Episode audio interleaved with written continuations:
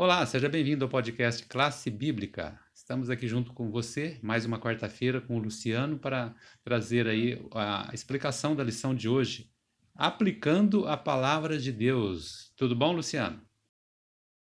Tudo bem, quero saudar a você que está nos assistindo agora. É, chegamos mais uma vez à metade da semana e comentando agora sobre esse assunto que é um dos assuntos que nos toca muito porque às vezes, a pergunta que não quer calar é como que eu posso aplicar a palavra de Deus. Às vezes, você fazer uma leitura bíblica, você fazer uma interpretação de algum texto, nem sempre pode ser algo tão promissor. Claro, a gente está dando pontapé inicial para conhecer um pouco mais de Deus. Mas essa aplicabilidade, às vezes, até, até mesmo se a gente for falar do ponto de vista mais acadêmico, a questão da aplicabilidade ela é algo que é muito importante que dizem, né, que é, principalmente os professores, que quando você aplica aquilo que você aprende, é como se você estivesse 95, quase 100% aprendendo. Então, agora a gente vai ver na lição de hoje, quarta-feira, como que nós podemos aplicar a palavra de Deus.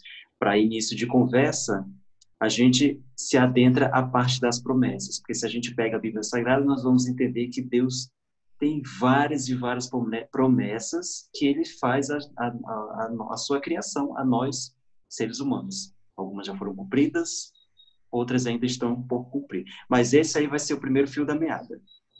O autor coloca um ponto muito importante, que aí eu divido com vocês, ele diz o seguinte, olha, as promessas de Deus são compromissos que ele faz conosco. Ao reivindicarmos essas promessas pela fé e ensinarmos outras pessoas e reivindicá-las, as bênçãos do céu fluem em nossa vida. Uma palavra-chave aqui que para mim é, chamou bem atenção é ensinar e influenciar as outras pessoas. Vocês estão se recordando da semana passada como nós falamos um pouco mais a respeito disso, né? um pouco mais da nossa aproximação, com as outras pessoas, com o nosso testemunho. Isso é muito bonito, né? E aí a gente percebe que durante essa semana a gente começa a fazer mais algumas articulações. Isso é bem provável, até porque a nossa lição desse trimestre ela está falando sobre esse intermédio, né? O intermédio da palavra de Deus e como que nós podemos usar isso de uma maneira mais agradável, né? Para que possa nos ajudar a se achegar mais à palavra e se achegar mais ao, ao amor de Cristo e entender como que isso funciona. Isso é muito bom para nós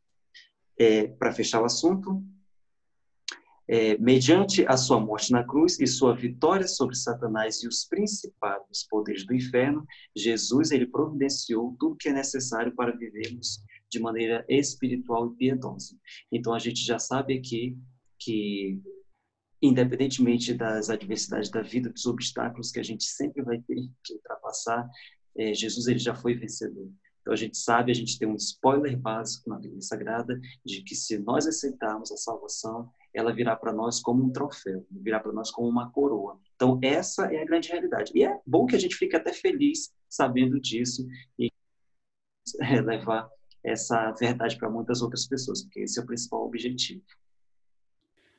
Você que está nos acompanhando com o guia de estudo aí em mãos, já percebeu aqui que chegamos na pergunta 4 e também notou que nessa semana estamos com poucas perguntas, né? Aqui já na quarta-feira e ainda estamos na questão número 4.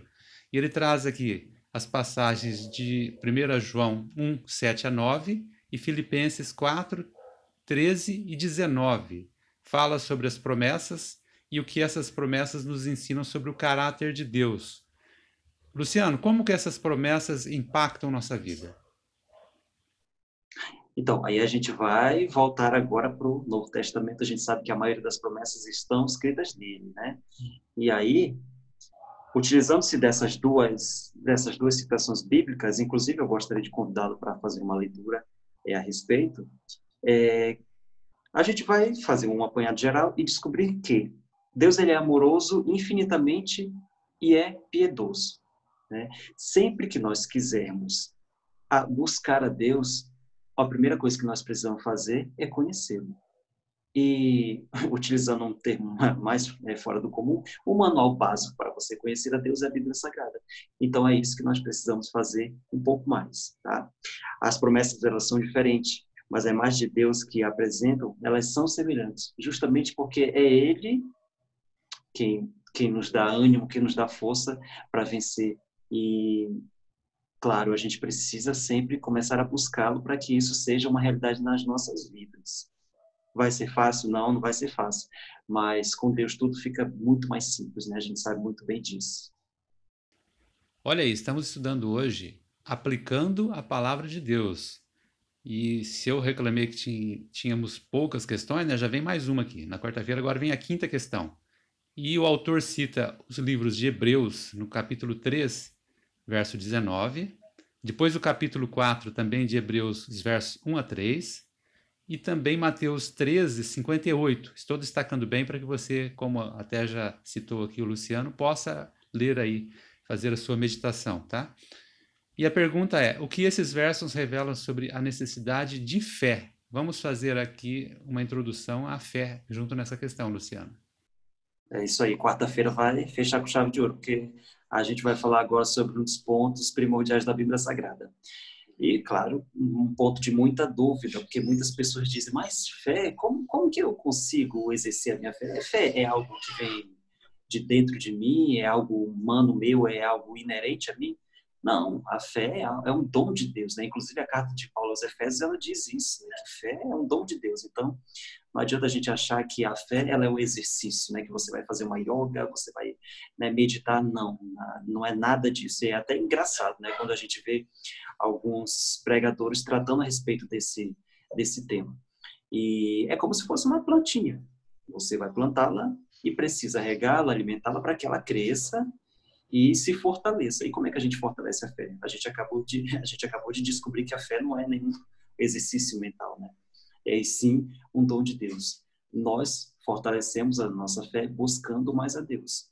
E se nós acreditamos nas promessas que Cristo deixou, que os profetas deixaram que ainda hão de acontecer, nós precisamos todos os dias, a todo momento, nos fortalecermos com isso, tá?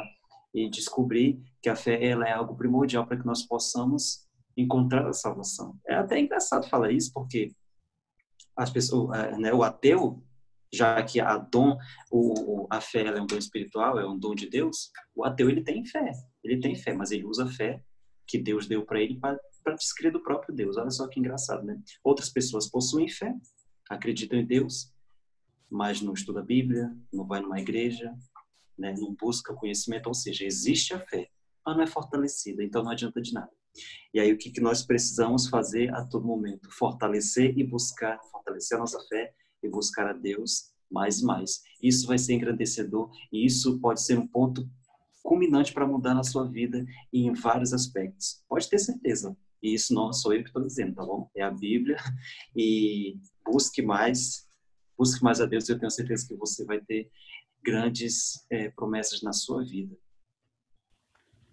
O Luciano desenvolveu esse assunto tão importante que é a aplicação né, da palavra de Deus na minha, na sua vida. Você refletiu um pouco sobre o assunto. Agora cabe pôr em prática para que realmente a Bíblia possa ser aí o seu guia de estudo. Amanhã a gente continua. Até lá.